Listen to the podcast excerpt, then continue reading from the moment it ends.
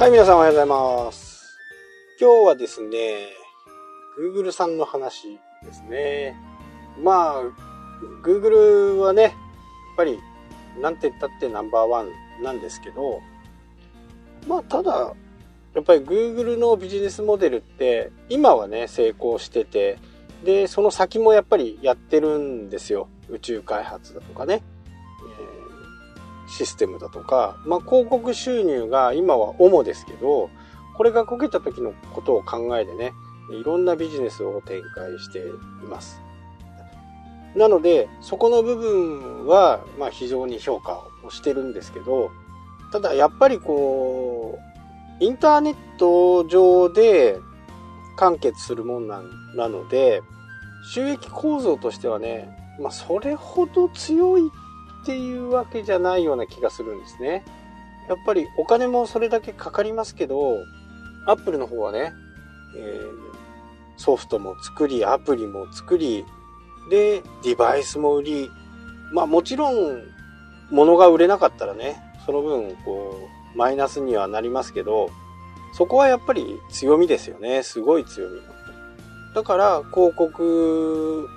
その個人情報を抜くような広告に対しては、アップルはもう昔から、断固否定的だったんですね。なので、まあ、Google とかね、えー、とは、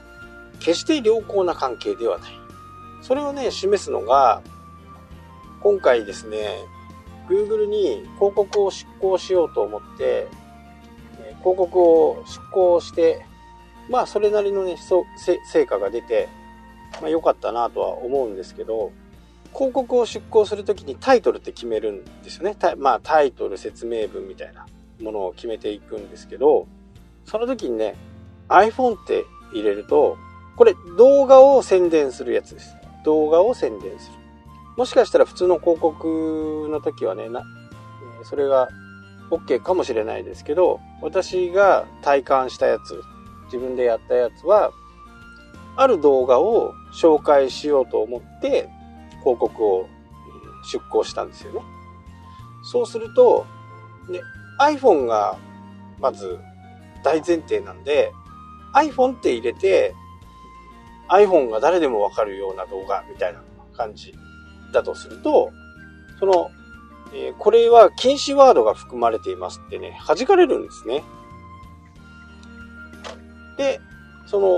の、どこが弾かれてるのかちょっと初めわかんなくって、えーとかって思って。それで iPhone っていうのが、どう考えてもその iPhone ぐらいしかないわけですよ、自分の中でね。で、iPhone をスマホにしたらね、審査通ったんですよね。まあ、そこまでいじめるみたいな感じでしたね。まあ、ライバルとはいえね、いろんなこうビジネスで一緒にやってるもん同士、そのぐらい許してやってもよくね？みたいな、えー、感じなんですけどね。巨大な Google の割に肝っ玉は小さいなっていうか、まあもしかするとスタッフレベルでね、そういう広告出向の、スタッフレベルで決めてるのかもしれないですけど、ね、内情はよくわからないですけど、いや、そこまでしなくてもっていう感じに思ったという話でした。ね、普通に iPhone の宣伝、動画で iPhone を宣伝しようと思うと出稿できないっていうことなんでね。まあもちろん、Apple から直接の依頼、そのね、広告の担当者と直接の、えー、取引で、クリック単価とかじゃなくてね、もう、えー、月に何万回何、何百万回出すから、1000万ねとかっていう、そういうディールはね、あるとは思うんですけど、ね、個人がやろうっていう思う iPhone の使い方にね、広告が出せないというのはね、うん、大人げないなと、えー、思ったっていう話でしたね。まあやっぱりそれだけね、Google も、これだけ大きな会社もね、えー、それだけ危機感があるのかなっていうふうにね、思います。やっぱり Google は前半でね、話した通り、やっぱりまだまだこう自分で何かを商品を作って売ってうまくいったっていうのはね、ないんですよ。マーケティングがうまくないのか、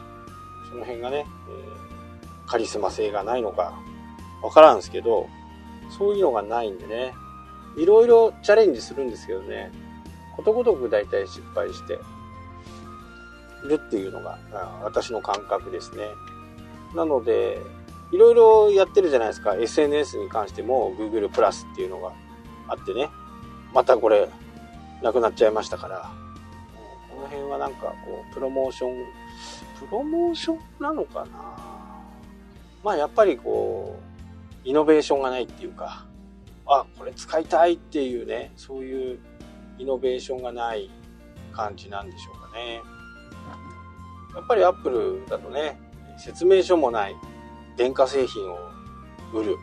初めはやっぱりこう、みんなびっくりしたと思うんですよ。iPhone が出た時はね。まあ、説明書もない、そんな商品がね、売れるのかっていう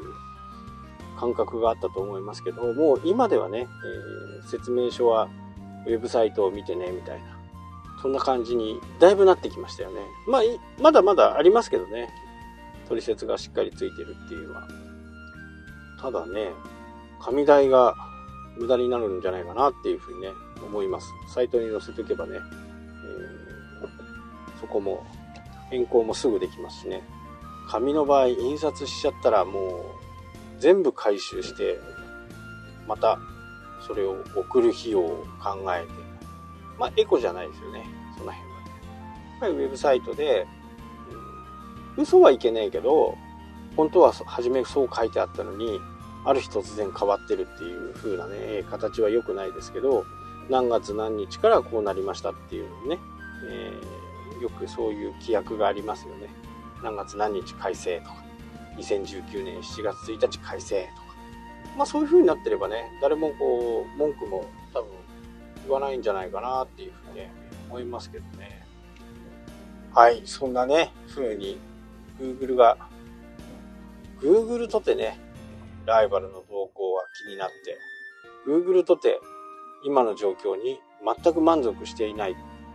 そんなような話でした。はい。というわけでね、今日はこの辺で終わりたいと思います。それではまた。したっけ？